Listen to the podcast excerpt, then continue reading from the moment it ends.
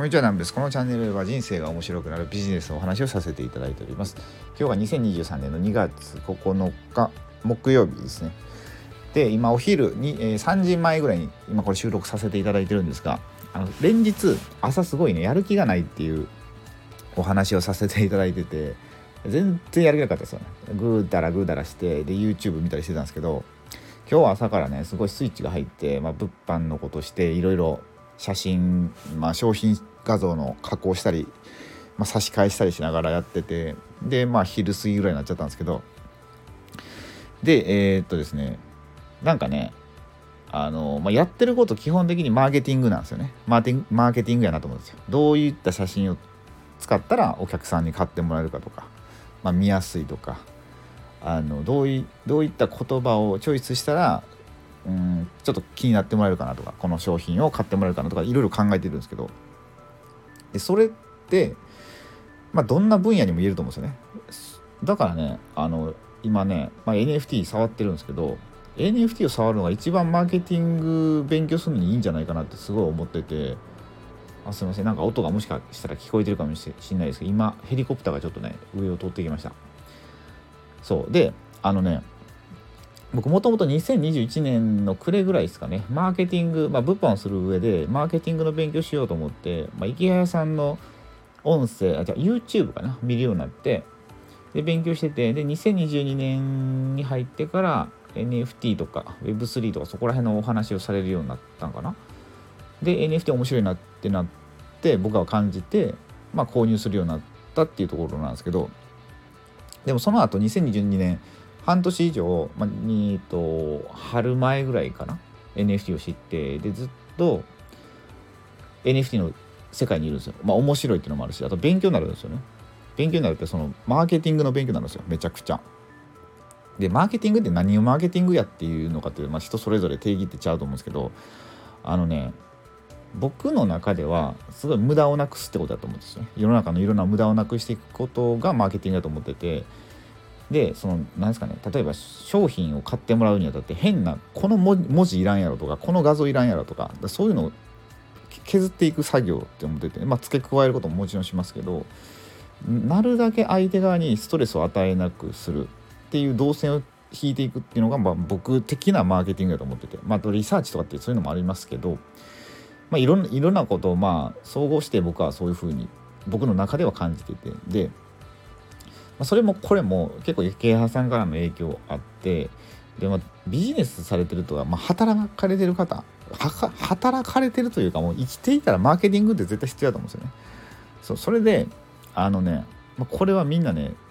NFT 今触ってる人1万6000人ぐらいって言われてるんですよ日本で。こうやって1万人に1人ぐらいで、まあ、ほぼ触ってないと言えるぐらいなんですけどこれね今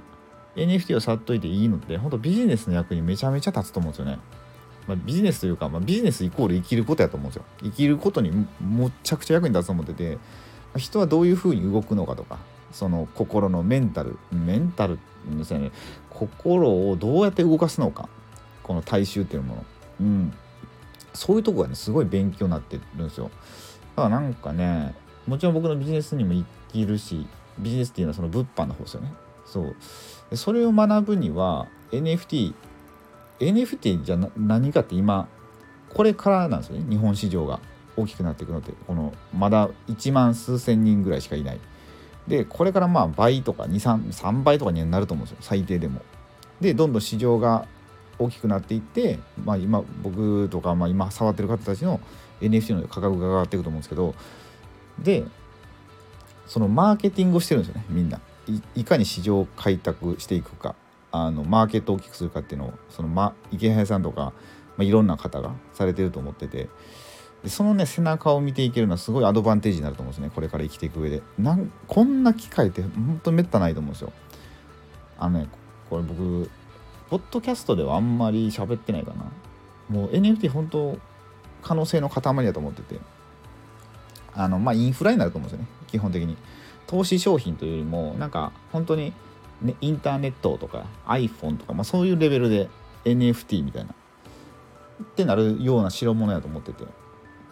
でそれを今から世の中に広げていく。まあ世界ではもうね結構当たり前というか広がってますけど日本ではまだまだこれからっていうところで一体どういった仕掛けを持って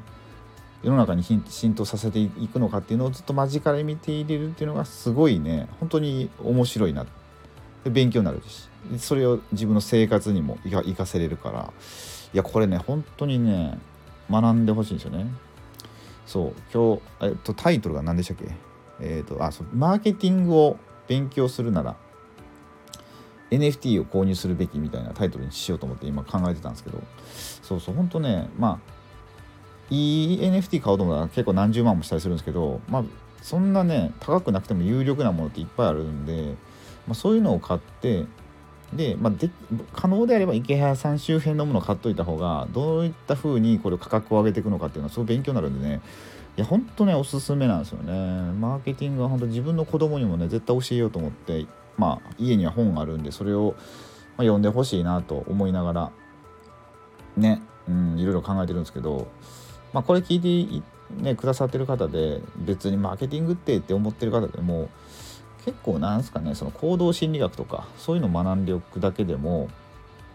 どういったもとに人は行動するのかってってそれって例えば自分の家族とかにでも応用できると思うんですよね。自分の子供とかにも。どうやどうしたらその人は自分が思うように動いてくれるのかとか。なんかまあ悪用しようと思ったら悪用できると思うんですけどまあでも詐欺師とかってそういうのガンガン使うじゃないですか。もう完全にとめちゃめちゃ尖らして使うんでなんかねほんと勉強しといてねその攻める方じゃなくても守る方でも役に立つと思うんですよね。詐欺から守るっていう。あこの人こういう風に言ってるけどこれ私をこれ購入あの物買わそうと思ってこれ絶対言ってるよなみたいな。なんか焦らせてるよなと。これ時間制限とかあるじゃないですか。残り30分でとか。ああやって焦らせてやっぱ人って判断力鈍るんで、まあ、そういうこととか結構勉強になるんで。まあ今本当に最前線でこのフロンティアですよ本当に。まあここでもね場にこの瞬間入れるというのはすごい、ね、幸せなことだなってすごい思うのでまあこれ聞いてくださってる方もねまあよかったら NFT を購入して入ってきてこれればなと思います。はいということで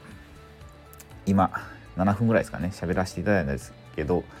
えっ、ー、とですね来週ここざもうここから雑談なんであのもういいわという方はここで切っていただいていいんですけど来週ねあの赤ちゃんと